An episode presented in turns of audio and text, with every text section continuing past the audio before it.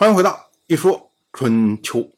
鲁国第十九任国君鲁腿进入在位执政第十七年，本年的夏天，许国的国君许西我下葬。我们说啊，许西我是本年正月去世，到了夏天下葬，前后差不多是五个月的时间。那么所谓诸侯五月而葬，算是中规中矩。许西我他。在春秋里面的事迹非常的有限，我们只知道许人为他定谥号为昭，后世则称许熙我为许昭公。同样是本年的夏天，蔡国的国君蔡申下葬。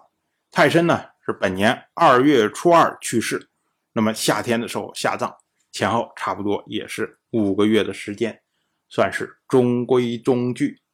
同样的呢，因为春秋记录蔡申的事迹。非常的有限，我们只知道蔡人为蔡申定谥号为文，后世则称蔡申为蔡文公。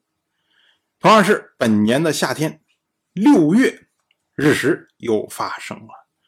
当然了，这次日食是春秋记录说发生了日食，可是以今天的推算来说，本年的六月没有日食，日食呢是发生在本年的五月初一。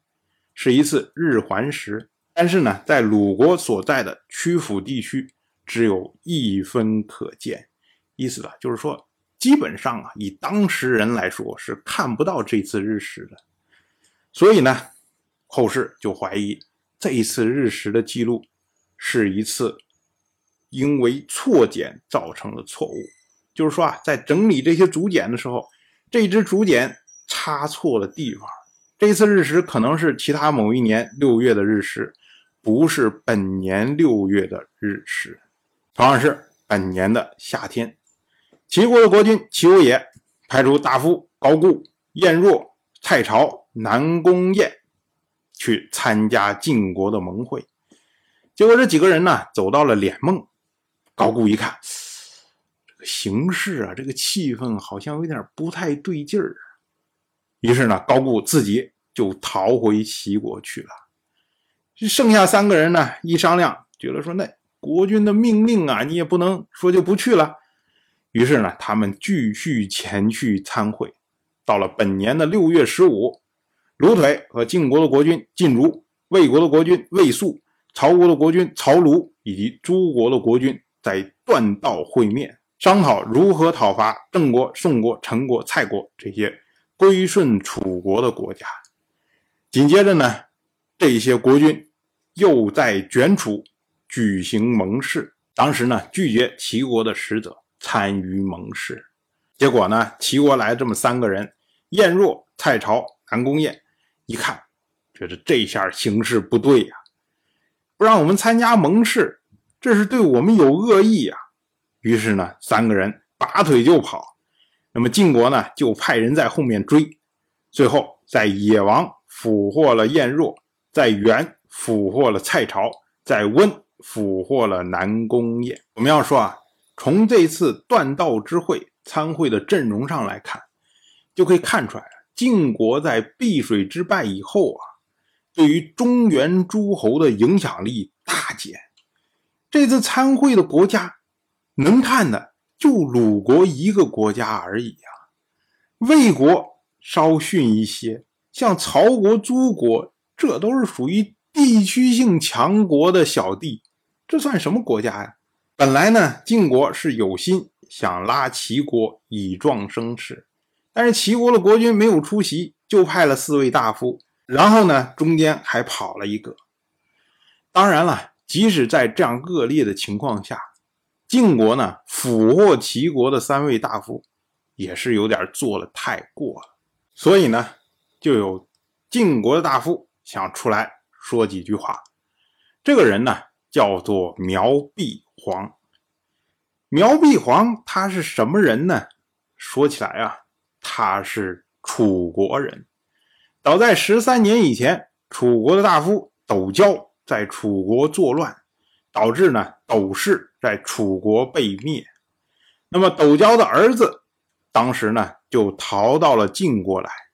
晋国将他封在了苗邑，那么他就以他的封地作为他的士，自称苗碧皇。苗碧皇他本来是出使到外面去公干，可是呢，他碰到了被俘获的晏若，于是呢，他出使回来的时候就来劝晋如。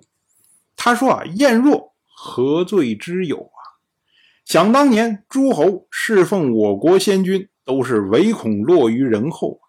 可是如今大家都说晋国群臣不讲信义，所以呢，诸侯都有二心呐。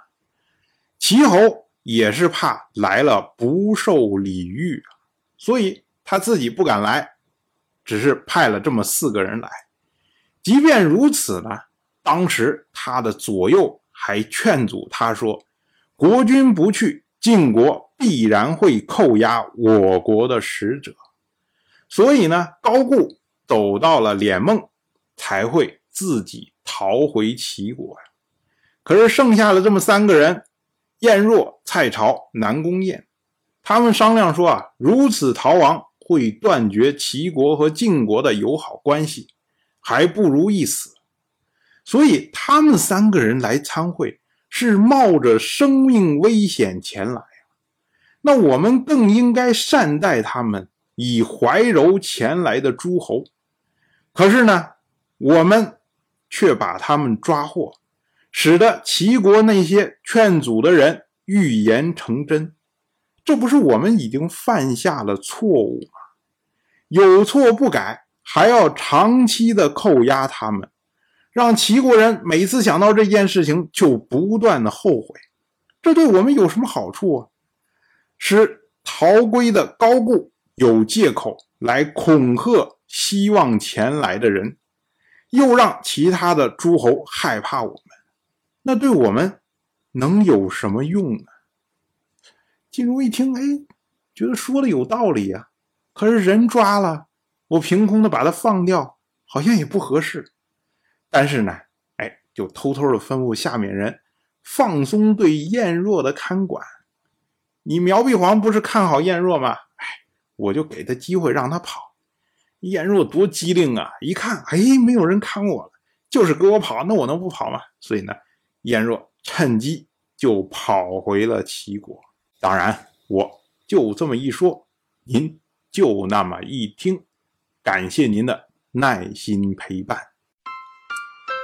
如果您对《一说春秋》这个节目感兴趣的话，请在微信中搜索公众号。一说春秋，关注我，您不仅能得到一说春秋文字版的推送，还可以直接和我互动交流。我在那里等待您的真知灼见。